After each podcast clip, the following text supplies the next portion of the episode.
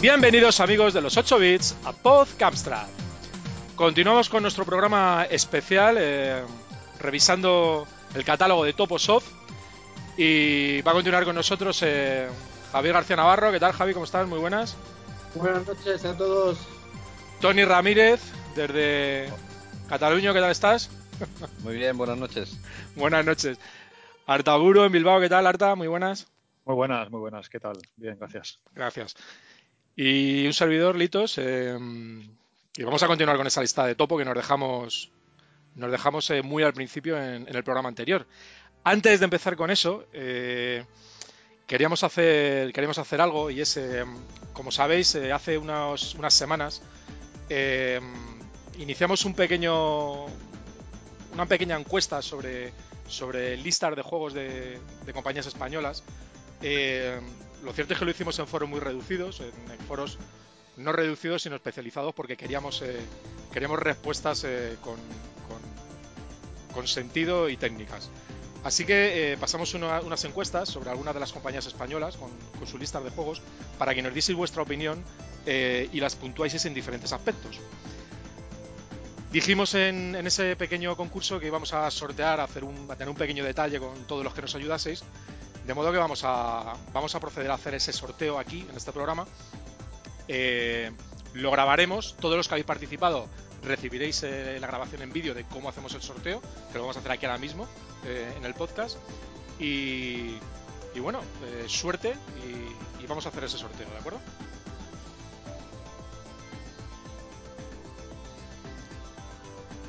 El sorteo, como no, podía, como no podía ser de otra forma, lo vamos a hacer con un, con un programita en Basic. Eh, como podéis ver son 17 los participantes y, y vamos allá.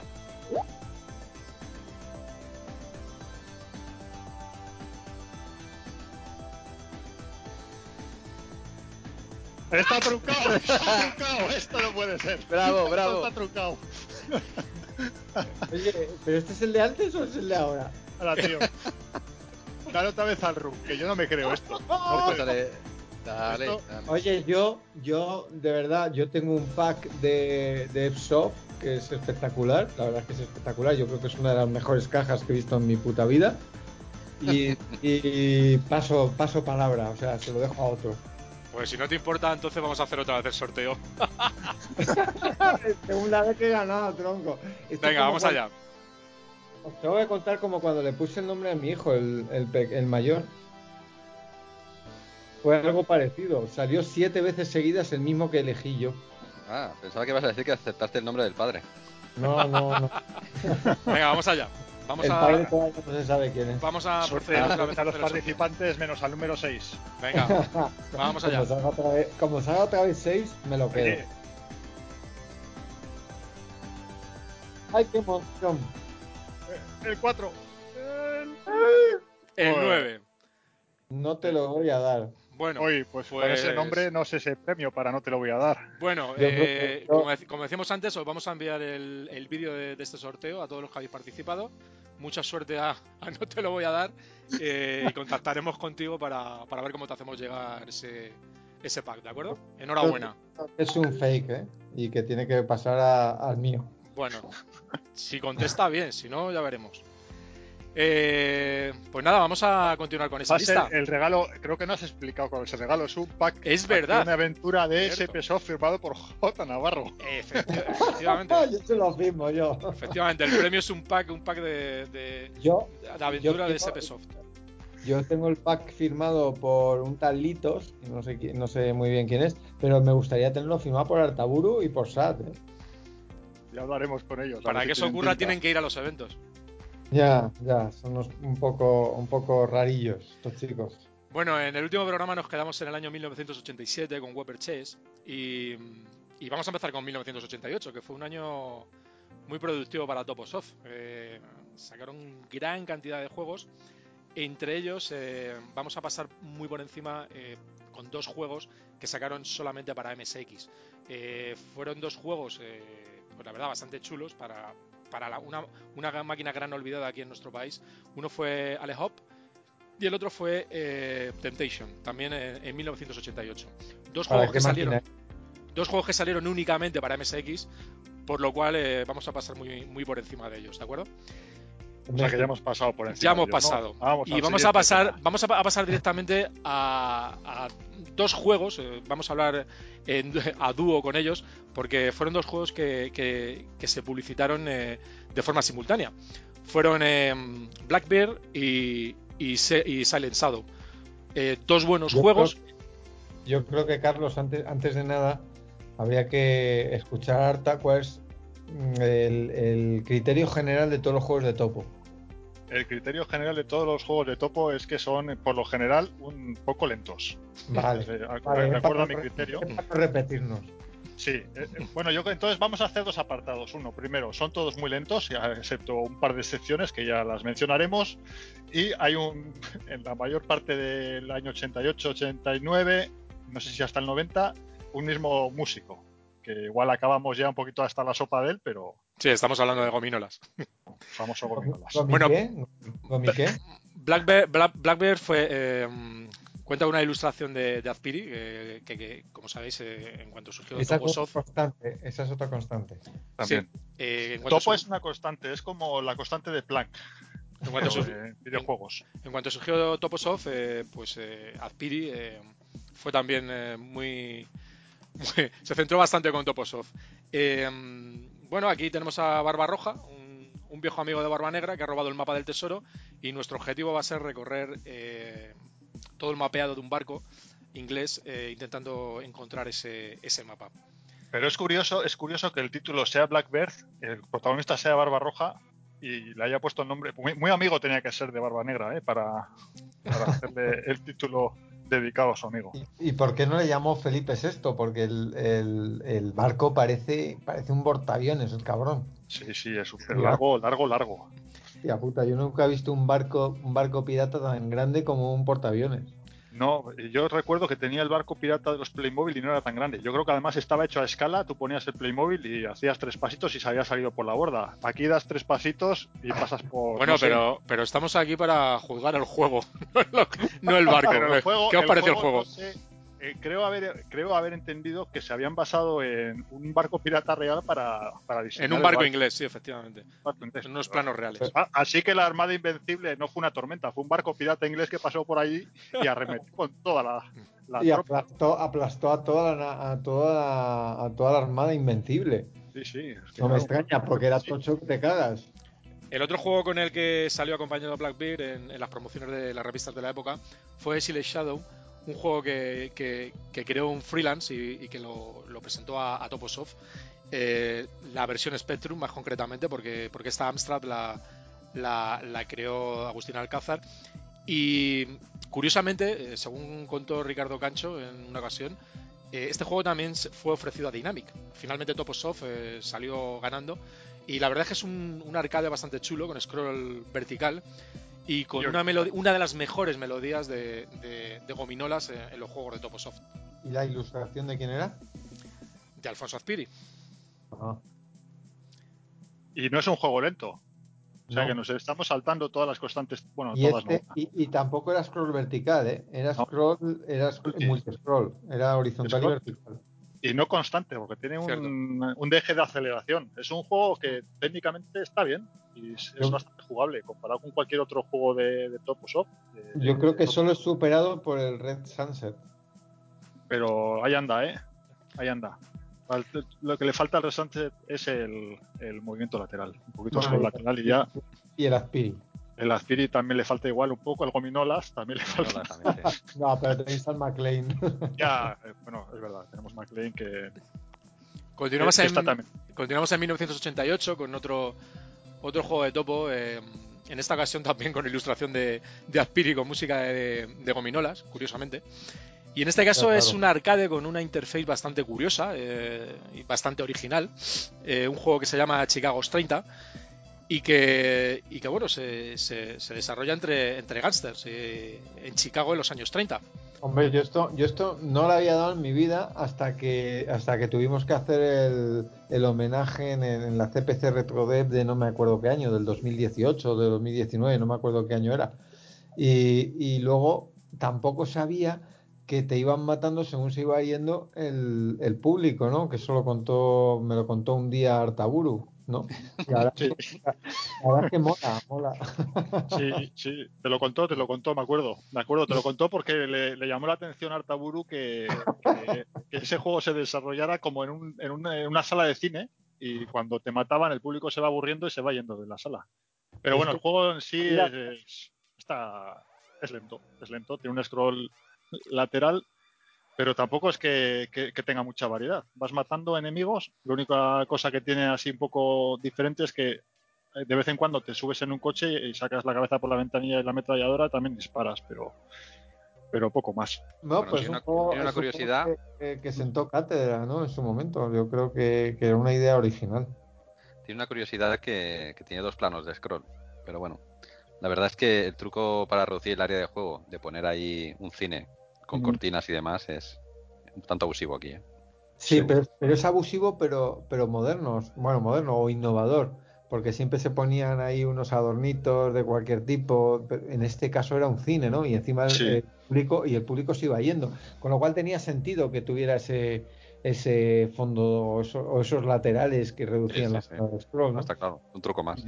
También innovador, también innovador eh, en, en algunos puntos de- del juego era el scroll eh, que, que nos daba el juego eh, Coliseum, eh, que era programado por Eugenio Barahona. La verdad es que también contaba con, con- con una parte técnica eh, bastante que resaltaba bastante eh, el intento ese de hacer el, el- el scroll, las curvas en, en la pista de las carreras de cuadrigas. Eh, Curvas son espectaculares, son sí. espectaculares.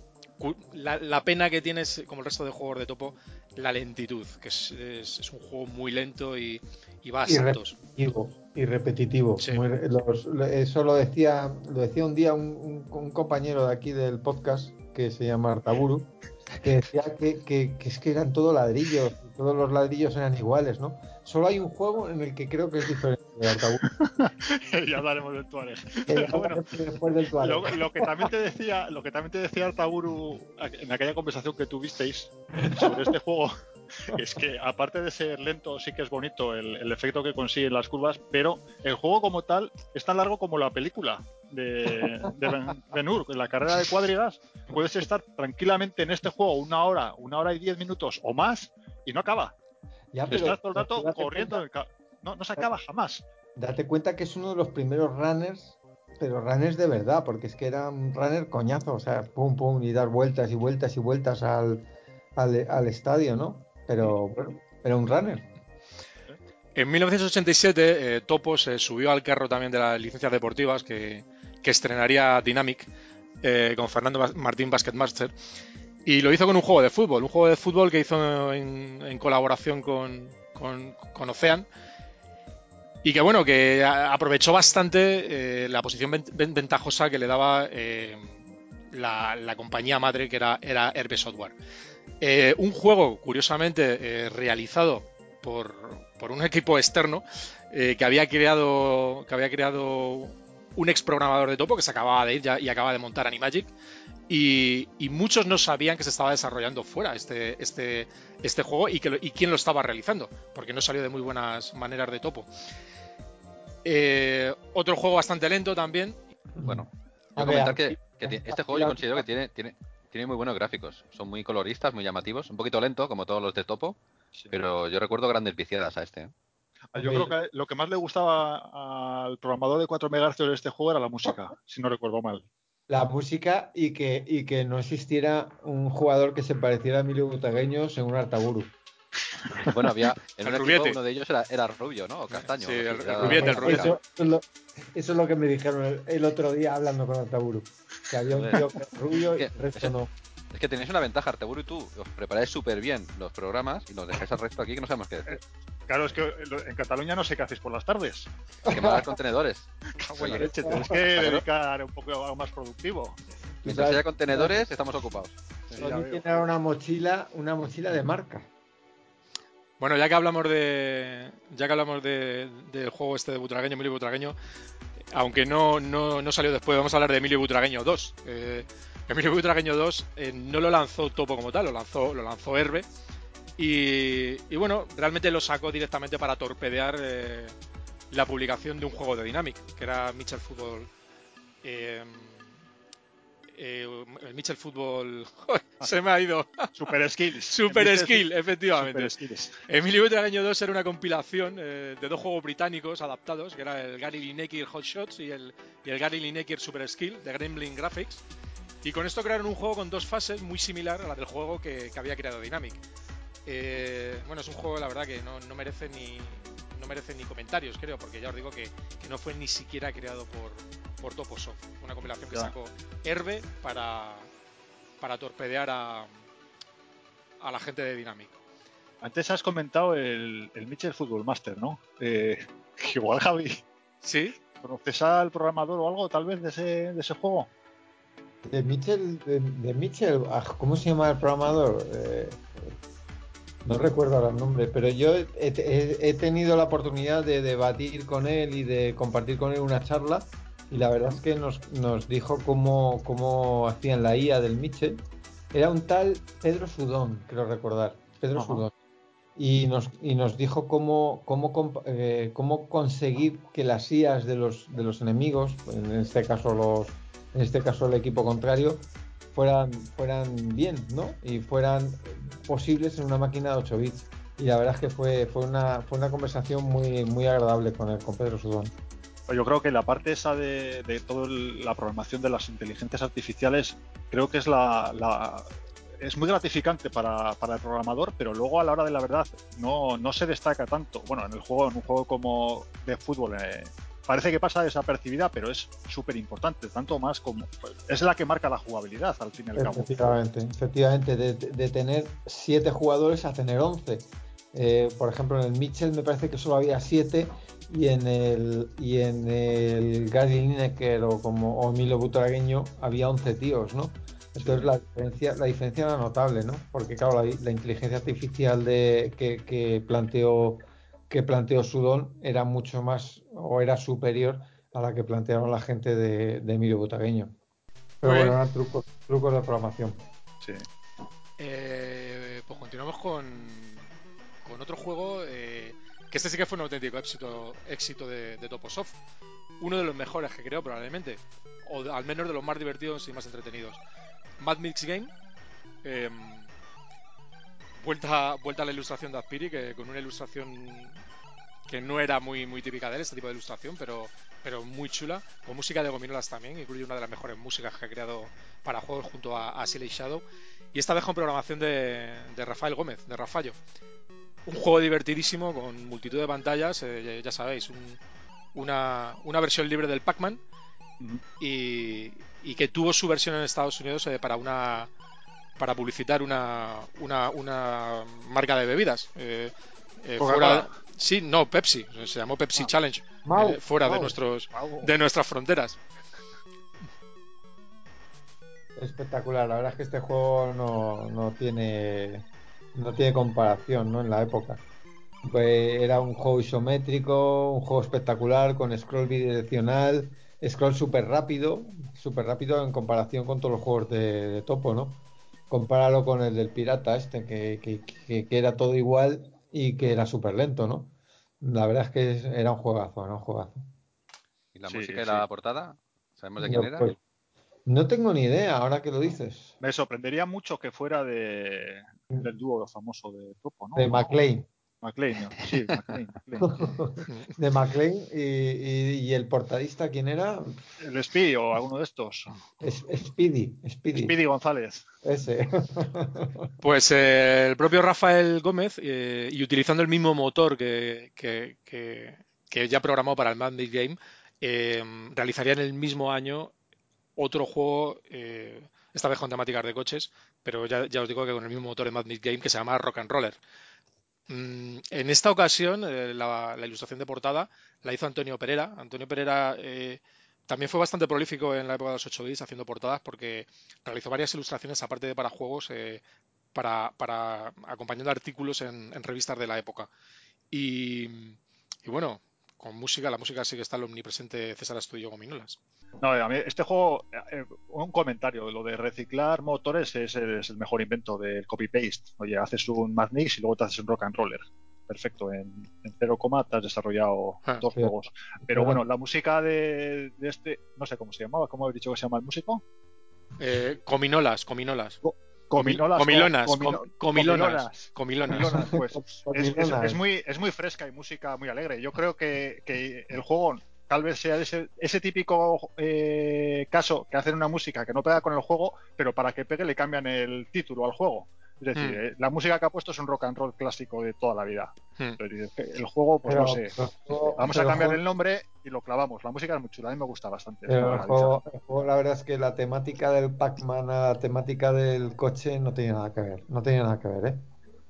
No, donde pero esté Pac-Man, donde esté Pac-Man, que se quite cualquier coche. Pero a mí el coche este me gusta mucho porque me recordaba, yo en mi juventud, cuando tenía una tierna edad de, de menos de 10 años, tenía la sala de juegos eh, debajo de casa y mis- mi moneda de 5 pesetas me la gastaban en el Rally X, en el Rally X. Y este juego es como un Rally X eh, avanzado. Vas con el cochecito por ahí, moviéndote, tratando de coger objetos y echando humo por el culo para eliminar a los contrarios. Echando humo por el culo. Es Sí. que lo de, echar, lo de echar humo por el culo es muy de tu época. Eh, sí. Es muy de portales, sí. y de Bilbao. Oye, en el, Completamente. en el mismo, en el mismo año, en, en- en 1988, eh, Herbe eh, publicó un pack que se llamaba Pack Herbe 88, donde se juntaban eh, cinco títulos, de- tanto de factura nacional como, como, como foránea. Y curiosamente, en ese pack eh, aparecía un juego realizado por Topo que no, no había sido publicado y se llamaba Titanic. Titanic no tuvo una, una publicación independiente aquí en nuestro país, eh, sí se publicó luego fuera con, en formato cassette, pero aquí dentro se, se- publicó eh, directamente en un pack. Y, y es un juego bastante bueno, un juego bastante bueno eh, que realizó Emilio Martínez Tejedor con, con música de- del chaval este, de cómo se llamaba, de- no lo recuerdo ahora, y la ilustración también de, de- de la cubierta también era de, tampoco me acuerdo De- ahora mismo de quién era. La- Lorena. Pues- Yo creo No. que la música de Titanic fue compuesta por James Horner, ¿no? Sí, pero la versionó Gominolas también para este juego. Ah, ah. Ah, ah, Ese. Ah. ¿Y, la portada, ¿Y la portada de quién era? Que no. Del señor Azpiri, del omnipresente Azpiri también. Azpiri, el maestro. El maestro, efectivamente, así es. Bueno, sobre el juego, comentar que es uno de los juegos que a mí más me enganchó de ese pack y de aquella época, y este lo terminé, las dos partes. Y no sé qué decir, pero la verdad es que me pareció original el tema de- del buceo. Luego recuerda un poco el Rescate Atlántida, ¿no? De, de Mucho, Dynamic. sí. re- recuerda, aunque es un estilo de juego muy distinto. Mm. Y, y no sé, yo recuerdo que como cuando era niño este me, me cautivó y estuve jugando las dos partes hasta que las terminé. Pues en 1988 también eh, se publicó Tuareg, un juego eh, que aunque a mí personalmente mm, no me, pa- no me parece nada del otro mundo, eh, a Javier creo que sí, o- o- y, y- a Raúl creo que os parece una videoaventura bastante buena. Lo que pasa es que siguen acompañando esos típicos gráficos de topo que a mi juicio, y repito, a mi juicio, son excesivamente toscos y, y- y excesivamente no sé, que no tienen ninguna suavidad. Eh, aunque Raúl creo, yo, creo, yo creo que, bueno, yo tengo una opinión diferente, pero Sí. bueno, si quieres eh, elabora la tuya y luego No, te, te no, doy la mía comprimida diciendo que no opino igual que tú. No, no, eh, hasta, hasta ahí he llegado. no, yo creo, a ver, lo que has descrito bien es una videoaventura, yo creo que es original eh, el desarrollo, no es, es un juego diferente a lo que ha hecho Topo hasta ese momento. Me recuerda mucho al Dustin eh, de, de Dynamic. Obviamente Dustin se mueve más rápido, porque si no eh, lo, eh, lo hubiera hecho Topo. Eh, pero, pero bueno, al final es cuestión de ir haciendo un poco de. Te vas moviendo por pantallas, eh, tratando de conseguir cosas para, para poder llegar a rescatar o encontrar a. pues no me acuerdo si una princesa o tu hermana, tu prima. Pero bueno, la tuya, no te eh, jode. Una pregunta, estoy viendo un vídeo de, de J. Gonza, de esos long plays famosos que, que él hace, Sí. y este muy long no parece, ¿no? Que se acaba el juego en cuatro minutos. sí, no la- cuando sabes el proceso, Sí, realmente está tan, tan corto. sí, No, pero, pero- si te das cuenta, normalmente los. No, sí, bueno, excepto algún otro juego de topo, suelen ser cortitos. El que hemos comentado antes, el de. El de la Atlántida, el, perdón, el de Titanic, ese también es súper corto. Si te lo ventilas en un minuto o dos minutos, cada parte. Sí, Excepto, eso es cierto. Excepto, luego compensas con, con el. Bueno, el Wells al Fargo también es súper largo, puedes hacerlo de una hora y pico. El, el Coliseum, ¿no? El Coliseum, el Coliseum no se acaba nunca. puedes, te, compras dos juegos de, topo, uno largo y uno corto, y pues con eso vas alternando. Pero bueno, lo que comentábamos, para mí los, los gráficos del Tuareg eh, no me parecen tan, tan toscos. Tienes que tener la perspectiva de que hay que verlos en una pantalla de, ordenador. no hay que verlos en una pantalla de tubo, no en una pantalla de LCD, porque al final sí que ves los cuadros. Pero yo creo que eh, el Tuareg en una pantalla, eh, en un monitor de CPC, se, degrada de tal forma que incluso a mí me llega a dar la impresión de que en los muñecotes el protagonista es, como una digitalización. Me parece que está súper rápido. Va mucho más rápido. Sí, sí, mucho más, sobre todo eso.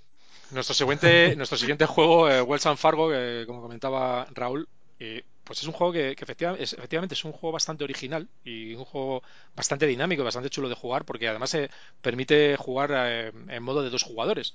Uno conduciendo la diligencia y otro, y otro en el techo de la diligencia disparando y, y rebeliendo a, a, los, a los bandidos. Pero tiene pues tiene ese problema de esa lentitud, esa animación eh, bastante tosca también. Eh, y es una pena porque ya te digo que es, una, es un planteamiento bastante bueno de un juego y es bastante chulo. Hombre, y tiene unos sprites bastante grandes, ¿eh? O sea que el que vaya lento se puede, se puede perdonar con el, con el tamaño de la diligencia y de los caballos. Hombre, si me dices que fuera el caballo del malo el que va lento, pero es que es el caballo del bueno el que va lento en este ah, pero, pero, aquí van lentos todos, tío. Sí, Sí, no, no, está bien, eh, tiene buenos gráficos. Son bonitos los gráficos, pero al final le pierde lo que hay muchos de los juegos de topo, que es. Se, se hace muy lento. Pero yo creo que de todas formas, yo este juego, cuando era un chavalillo y lo jugaba, tampoco tenía esa sensación. Es ahora que lo ves a posteriori y dices, ¿esto cómo lo han hecho? ¿Y de quién, era la música, de quién era la música del Fargo? De Wells. ¿Y, de, y, los gráficos? De Fargo. la cubierta. ¿Y la música de quién eran? Pues sí, del, tándem.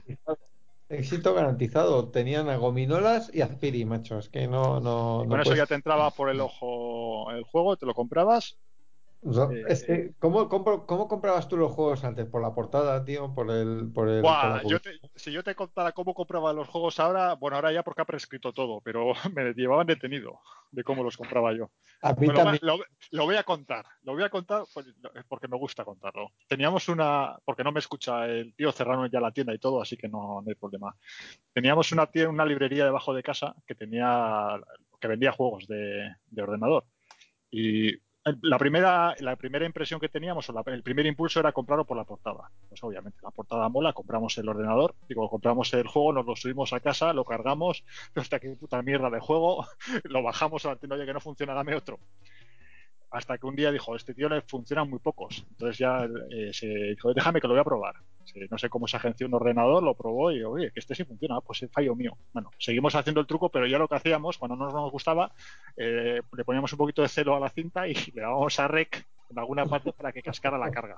Y le bajábamos y buscábamos un juego que nos gustara más. O sea, que sí que es verdad que el primer impulso era la portada, pero luego ya nosotros andábamos con más ojo. Lo, mío era peor, yo iba a robarse los abraxas, tío, al rastro.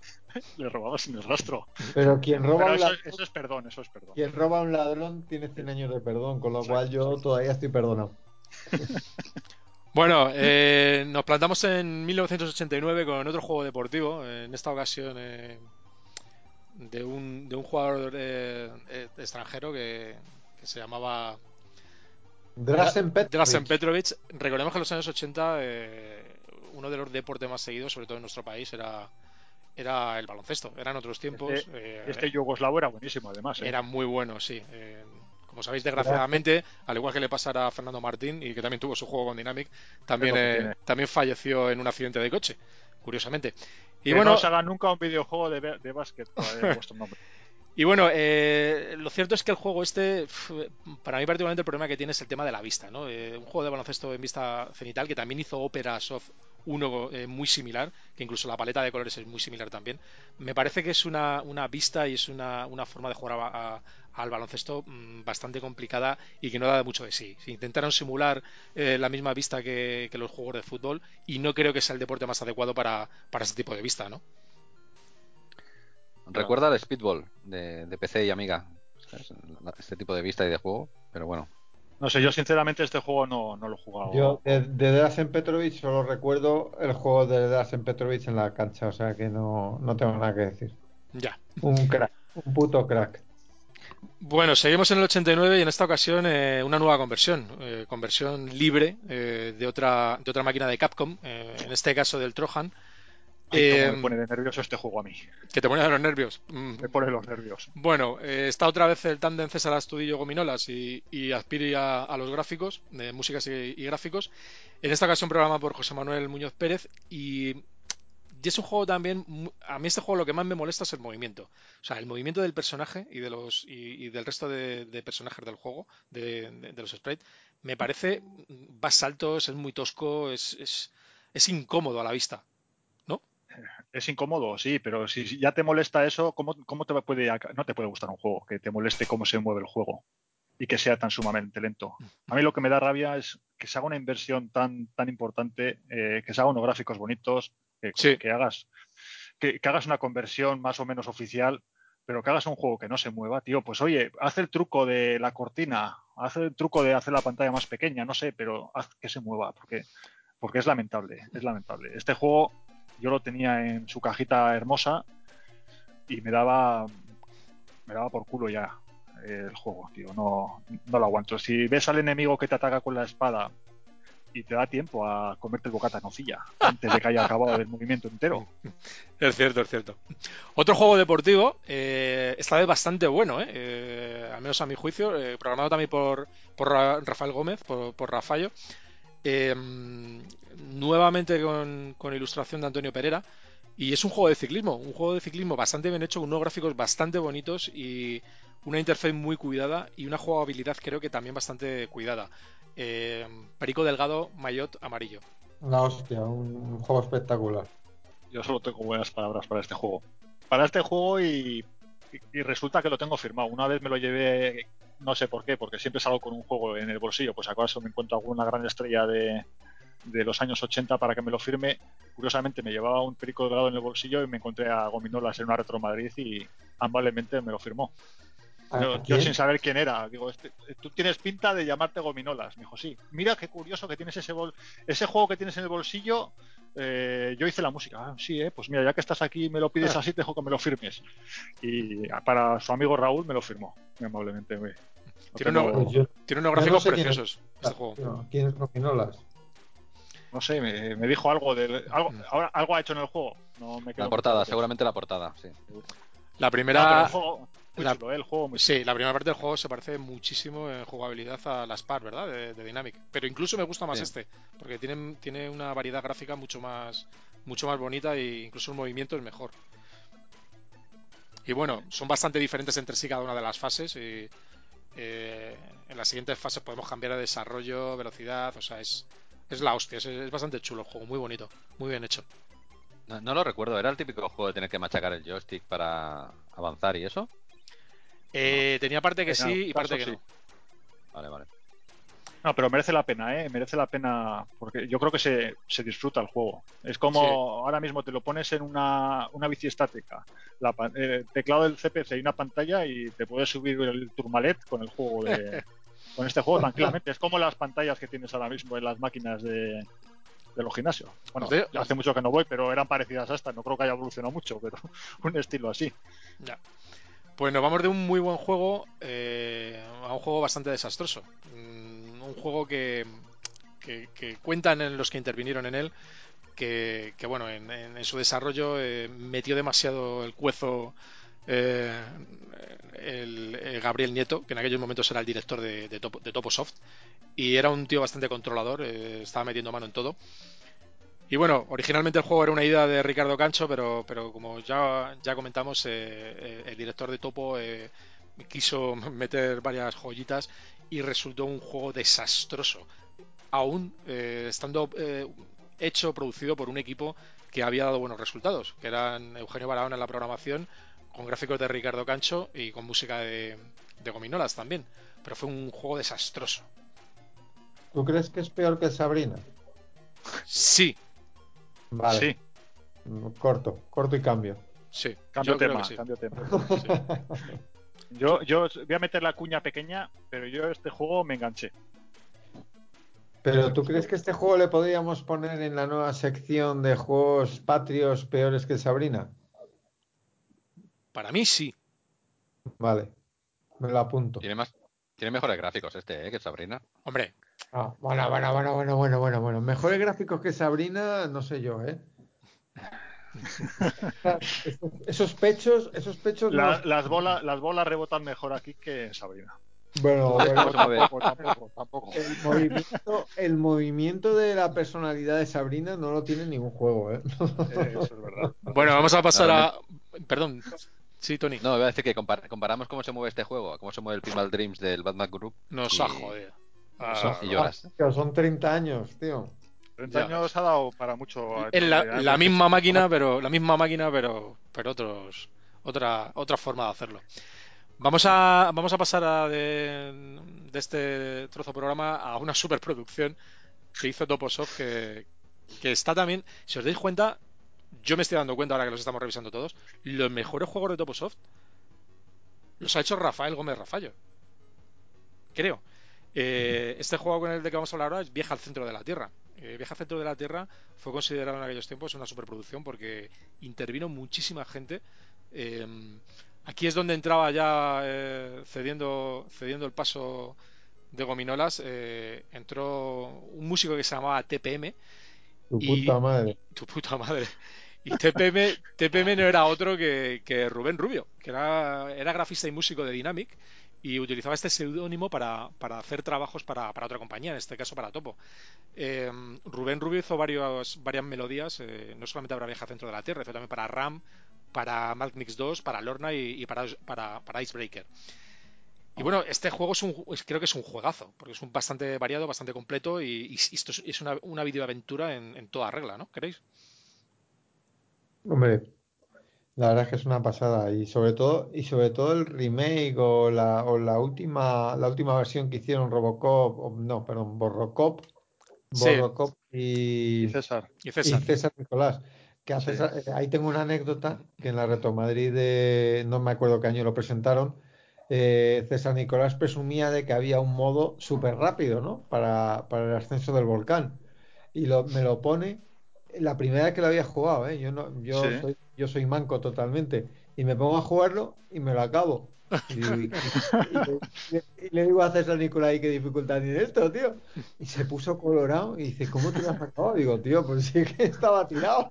Sí, César, que- César añadió dos, dos fases más que deberían de estar originalmente en la versión eh, original, pero que solamente se incluyeron en, en las versiones de 16 bits, si mal no recuerdo. En las de 8 bits lo quitaron por, pues bueno, porque ya ocupaba demasiado para las cintas, que en aquellos tiempos todos salían cinta, y era en la fase de las tortugas y, y efectivamente la fase del volcán que está comentando Javi.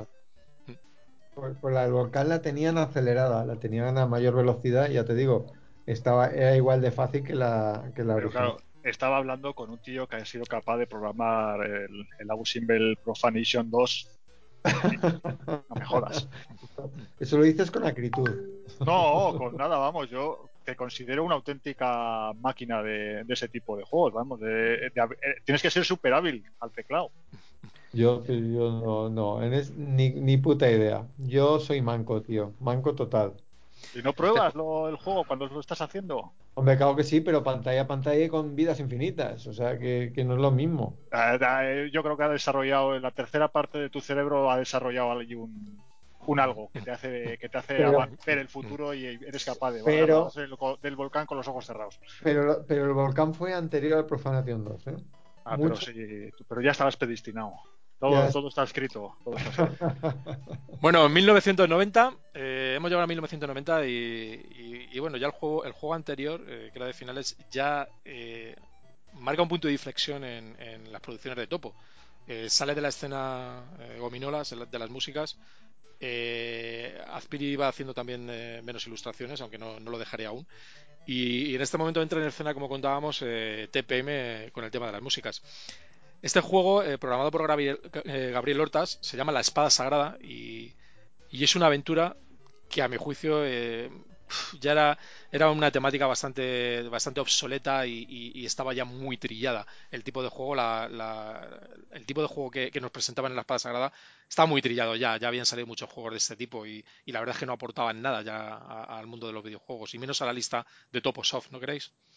Sí, lo único que le aportó, más que a, igual al juego, le aportó al, al cantante Atahualpa Yupanqui la oportunidad de protagonizar, protagonizar un juego. El, el, cantautor argentino no creo ni que sepa que tiene un protagonista en un videojuego de Toposoft que se llama como él. Y, y la pantalla de carga que tampoco... Uf, uf, uf muy simplita. Hostia, hacer una, una espada con un tipo letra, me cago en la leche, tío, ni aspiri. Bueno, Pero estaban faltos de ideas. ¿Quién hizo la portada? No me acuerdo. Eh, pues yo tampoco. Gominolas, gominolas. Gominolas no, no, hombre, no. La portada de, de la espada, de la espada sí. sagrada, no sé quién la hizo, la verdad, no, no sé quién es él. No tengo ni idea. Bueno, vamos con otro juego de, del que yo comentaba antes que creo que, que, que, todos los juegos que hizo esta persona eran, eran auténticos juegazos. Eh, Max Mix 2, eh, también hecho por Rafael Gómez Rafallo, eh, pues volvió a rizar el rizo, en esta ocasión con otra, con otra perspectiva, eh, siendo también una, una versión libre de, la máquina recreativa de, de Pac-Man 3D que, había que, tenemos en, las recreativas, y también es un juego súper divertidísimo.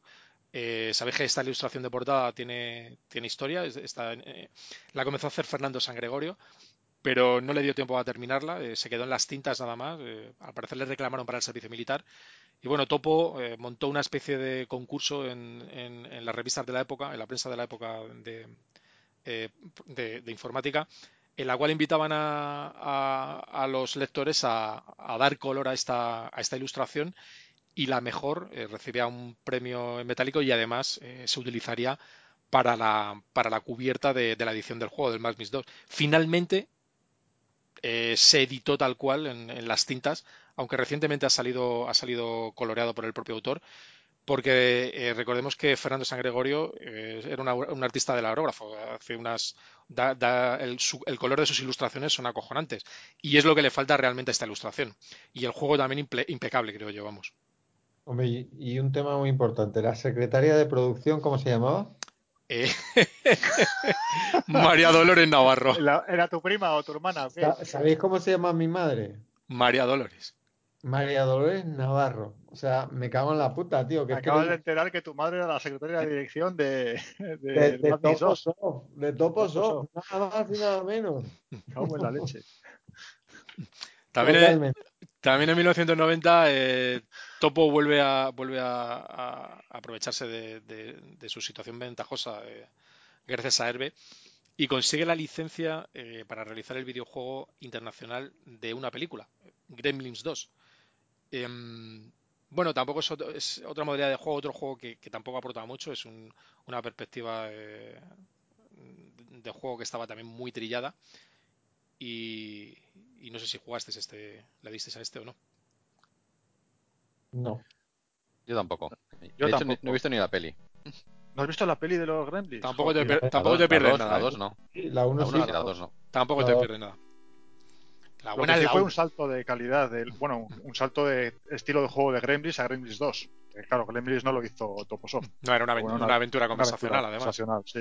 Pues fue la primera aventura que yo jugué. O sea, la, ah, sí. La primera que en, jugué.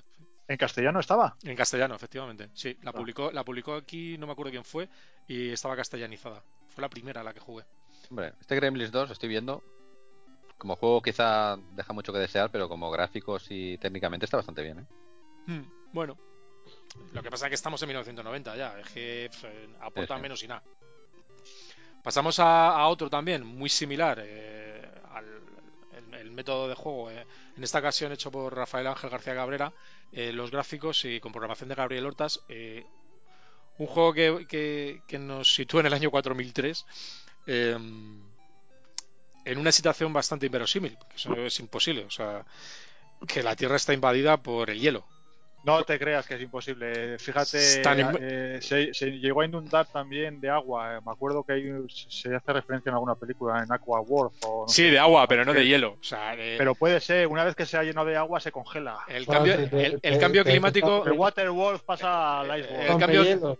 El cambio climático dudo mucho que permita que, que la Tierra se cubra de hielo. No, no lo Pero veo si ya yo. está ¿eh? cubierta, ha habido cuántas glaciaciones porque han sido cambios climáticos en la Tierra, ya está cubierta de hielo más de una vez. ¿No una vez más. visto- Eh, no habéis Otra cosa es que coincida justo en el 4003. Yo creo que es más o menos por el 3900. La serie del rompehielos. es- está basada en la serie del rompehielos. Tony, por favor, ¿puedes poner un poquito de cordura aquí y hablar sobre el juego? Yo lo que me pregunto es si en el año 4003, si en las instrucciones pone si hay coronavirus o estamos encerrados todavía o, o no. No sé si sabes algo al respecto. Bueno, Se preguntas, a TPM.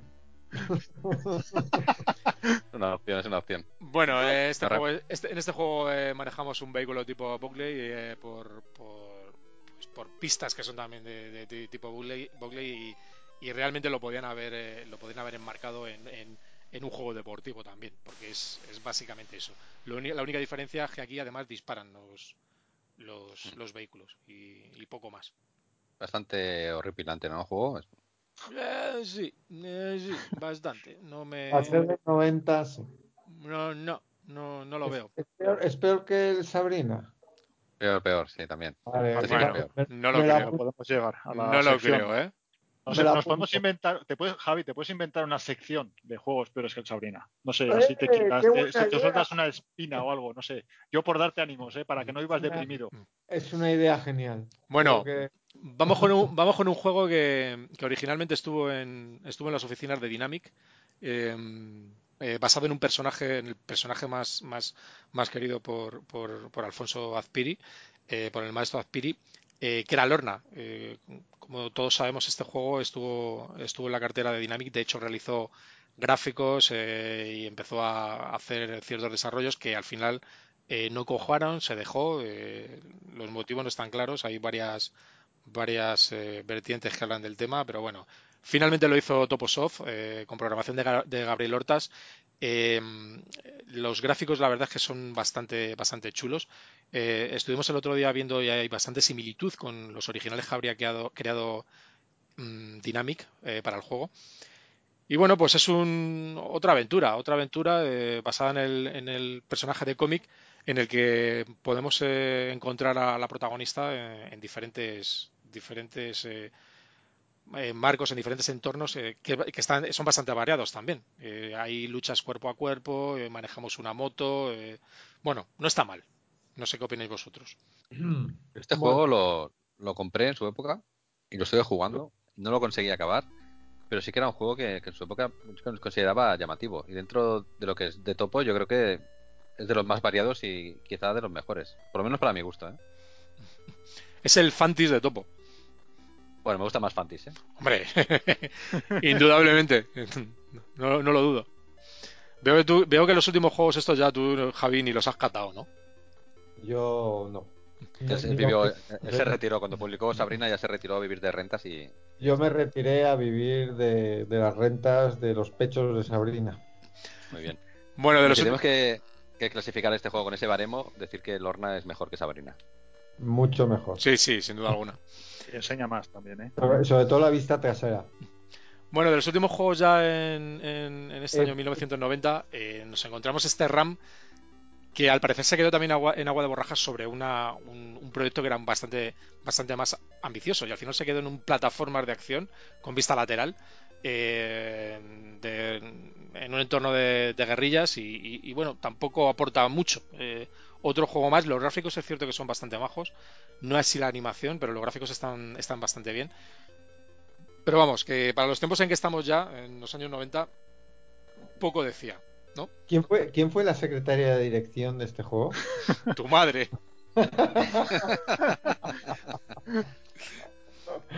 Yo creo que en esta, que en esta época ya estaban poniendo más esfuerzo quizá en los 16 bits y dejando un poco de lado los 8 o bien hacían juegos que eran para las dos plataformas y en 8 bits no, no se llegaba ya Mm, pues a poder hacer lo que se, que se buscaba, ¿sabes? Sí, sí porque el- verdad es que a mí esta- Bueno, sigue, sigue. no, no, iba a decir que, que- que el año siguiente ya, en el año 91, eh, Topo sacó apenas tres juegos más eh, para los 8 bits, que fueron eh, Desperado 2, Tour 91, otro juego más de ciclismo, y, Zona Cero, eh, un juego ya sin ningún sentido, tipo Tron, que, ya sí, sí, que aportaba cero, nada. el Tour 91, otro juego de ciclismo, está, se parece bastante al, a Perico Delgado Mayo Amarillo. también con una interface muy bonita, bastante bien hecha. En este caso lo programó Javier Fáfula y, es también un juego digno de, jugar, bastante chulo, que supongo que no habéis jugado tampoco, ¿no? Yo al Tour 91 ya no. Lo único, eh, solamente homenaje a Miguel Indurain, que fue el primero que ganó, el primer Tour hmm. que ganó fue en el año 91. Qué pena que no le patrocinaran el juego. Hubiera estado genial, ¿eh? Fuera Indurain, ya. amarillo. Y Desperado 2, bueno, Desperado 2 apenas tenía nada que ver con, la primera parte, con Desperado, y es también una conversión libre de, otra recreativa eh, que, que bueno, que tampoco es que tenga una, agilidad de movimiento eh, digna de mención. Y, como ya os digo, estamos en el año 91 y eran juegos que en 8 bits ya aportaban muy poquito. Eh, tenían una jugabilidad escasa, creo yo. No sé si lo habéis jugado o no lo habéis jugado. Yo de esta época solo jugué y terminé Zona Cero. La verdad es que los otros dos no, los conozco. Sí, Zona Cero, eh, que sería de las últimas portadas Piri para, para, para 8 bits, supongo, para Topo. Y del último juego que participó la madre de, Javier también. y también y también programado por, por Rafayo, por Rafa Gómez, eh, que bueno, que es un juego divertido, estaba bien, es chulo, pero al final no deja de ser la serpiente del Nokia que, estaba ya bastante estaba ya bastante bastante trillado eh, en aquellos tiempos. y bueno, en este año en este año la secretaria de dirección del Tron Cero este o del Zona Cero fue la hostia. ¿eh? Sí, fue fue la que su mejor. Aportación, su, aportación fue bestial. Pues en este mismo año eh, Topo ya estaba empezando a sacar juegos para PC en, en, el año 91 en el mismo que salió de Esperado 2, Tour 91 y Zona 0, eh, y se estrenaba con Black Cloud. Black Cloud, que era eh, un juego también programado por, por, por que, como ya comentó, los creo que los mejores juegos que ha hecho que ha hecho em, que ha hecho Topo eh, estaban programados por él. Un juego de estrategia que bueno, que mezcla estrategia y arcade y como ya os comento, estamos ya en la época de PC. a partir de aquí no vamos a seguir porque ya en el año 92 Topo continuaría sacando juegos de, para PC con Luigi en Spaghetti, eh, Olimpiadas 92 de atletismo, Ginesa Deportiva, Luigi en Circusland y, Super Skrillex. Eh, solamente para PC, como ya, como ya comento. Y, nos hemos ventilado la lista de Toposoft. Hasta aquí hemos llegado. bien.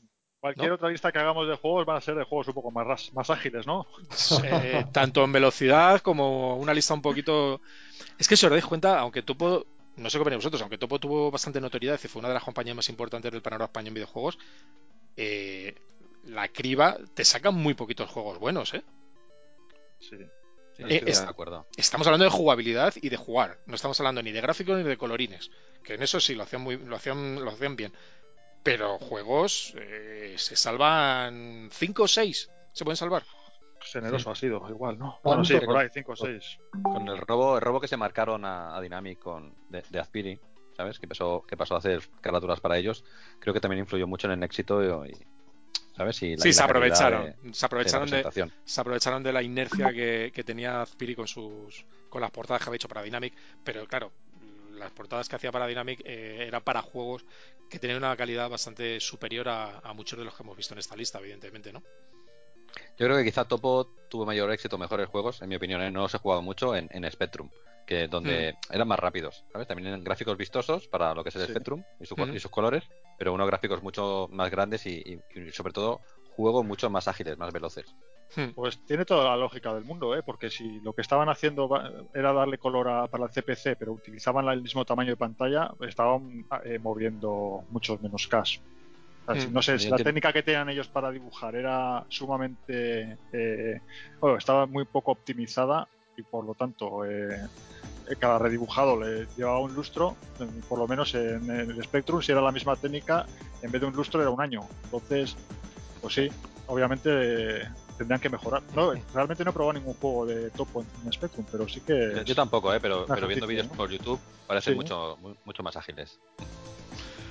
Bueno chicos, pues eh, hasta aquí hemos llegado. Eh, en un tiempo este es el último especial que vamos a hacer. Eh, el próximo programa vamos a volver a, a, nuestro formato habitual. Vamos a empezar otra vez eh, con la actualidad de, de, los 8 bits y de la retroinformática. Vamos a comentar algunos juegos actuales y, y clásicos, tanto foráneos como, como, nacionales. Y vamos a volver también con las entrevistas. Vamos a empezar a traer a gente eh, relevante de, de, este mundo de la retroinformática. Y, y esperamos que, que, estéis con nosotros eh, en el próximo programa. Eh, Artaburu, Tony, Javi, eh, muchas gracias. Eh, y nos vemos en la próxima, si os parece, ¿no? Nos vemos. Sí. Hasta la próxima. Muy bien. Pues sí, perfecto. Hasta, hasta la próxima. Un abrazo. Hasta luego. Venga, hasta luego.